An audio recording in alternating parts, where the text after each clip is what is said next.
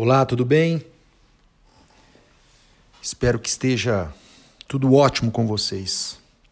Moçada, nós vamos falar aqui esse semestre sobre. Iniciaremos com uma teoria dos direitos fundamentais.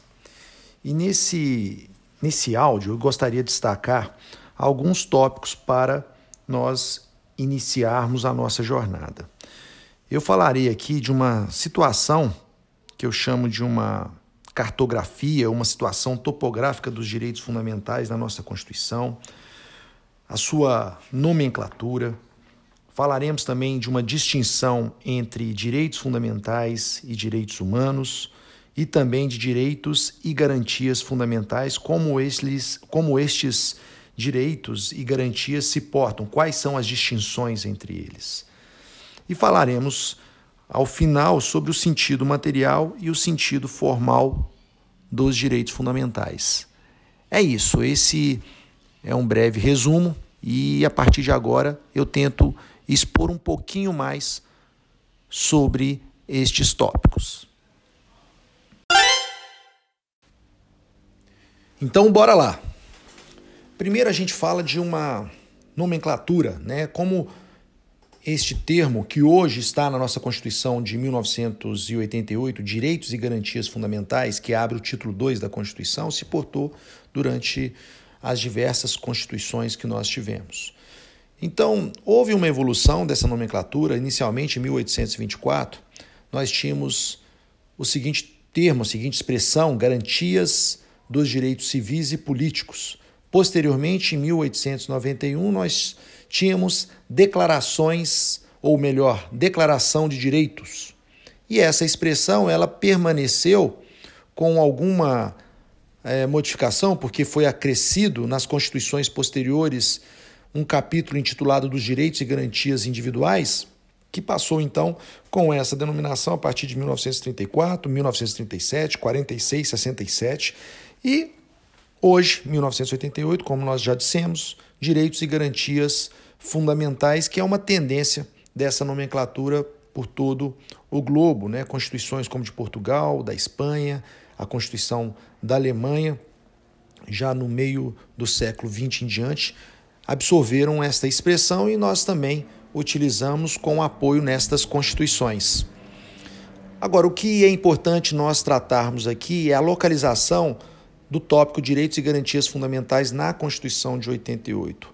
Ela de modo deliberado, foi trazido para o início desta Constituição atual, justamente para destacar a figura da pessoa humana, a preocupação com a pessoa humana e não só com a organização do Estado.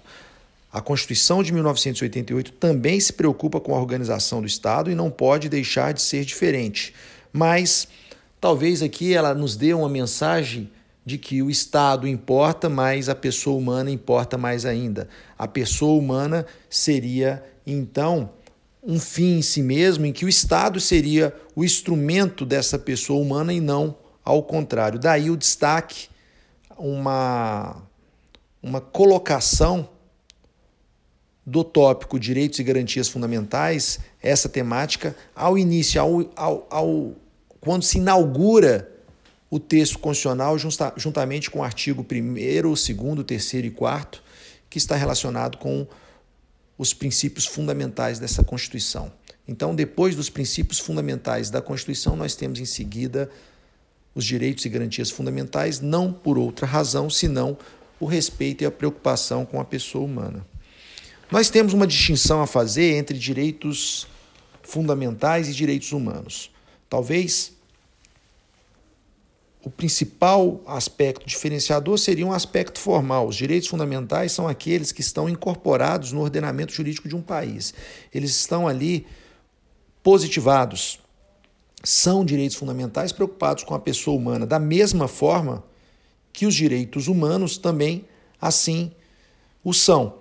Só que os direitos humanos, eles estão estabelecidos em tratados, e aqui em tratados no sentido lato senso poderíamos pensar em acordos, em pactos internacionais sob esse guarda-chuva chamado tratados. Então, se esses direitos que se preocupam com a pessoa humana, com a dignidade da pessoa humana, são firmados nesses tratados internacionais que o Brasil é signatário, e aqui pensando da perspectiva brasileira, nós temos direitos humanos. Então, são dois lados de uma mesma moeda, uma moeda que se preocupa com a pessoa humana, e de um lado nós temos tratados internacionais que nos apresentam direitos humanos, e de outro nós temos direitos fundamentais que estão positivados na nossa ordem jurídica. Também podemos fazer uma distinção entre direitos e garantias fundamentais. E aqui, para ser bem sucinto, nós temos de um lado direitos aqueles que têm conteúdo declaratório, os direitos teriam de conteúdo declaratório e as garantias teriam conteúdo assecuratório, de segurança. Mas segurar o quê?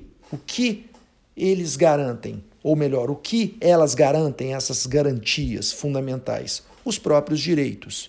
Então, se nós temos um direito fundamental que busca é, preservar a honra, artigo 5, inciso décimo da Constituição Federal, nós temos também, na própria segunda parte desse dispositivo, mas nós temos também o artigo 5 inciso 5 que também prevê indenização por dano moral nessa circunstância. Se nós temos, por exemplo, a ideia de direito de liberdade de locomoção, artigo 5 inciso 15 da Constituição Federal, nós temos, por outro lado, algo que assegura uma garantia fundamental, que aqui ela é formalizada através de um remédio constitucional chamado habeas corpus, uma ação constitucional. Então a diferença básica está aí. Direitos fundamentais têm conteúdo declaratório, enquanto garantias fundamentais asseguram esses direitos. Bem, existem outros direitos também que estão fora do rol do artigo 5 da Constituição Federal. O legislador nos apresenta o rol do artigo 5 não só ele, como outros artigos na Constituição Federal que dispõem sobre direitos e garantias fundamentais, que estão no título 2, mas fora desse título 2 poderemos ter direitos fundamentais. Isso porque o próprio artigo 5 parágrafo 2 da Constituição Federal diz que existem aí direitos decorrentes, decorrentes de princípios adotados pela Constituição e decorrentes de tratados internacionais celebrados pelo Brasil. Então, nós poderemos ter direitos ou garantias fundamentais que decorrem de princípios adotados pela Constituição e também que decorrem de tratados internacionais celebrados pelo Brasil, portanto, fora do título 2 da Constituição Federal, que seria o local estipulado a princípio, de modo inicial, mas não exaustivo, pelo legislador. E por fim, nós fazemos uma distinção aqui entre sentido material e sentido formal. No caso dos direitos fundamentais em sentido material, eles estão diretamente ligados à historicidade, ou seja, a uma evolução histórica. Direitos fundamentais não são criados. Eles são conquistados com o passar do tempo, com a evolução histórica, diante das necessidades humanas, e nós temos então direitos fundamentais que surgem a partir dessas perspectivas. Então, direitos que, num determinado ponto, são obrigatórios e são indispensáveis por estarem ligados à dignidade da pessoa humana. Enquanto os direitos fundamentais em sentido formal, aí são aqueles formalizados no texto constitucional.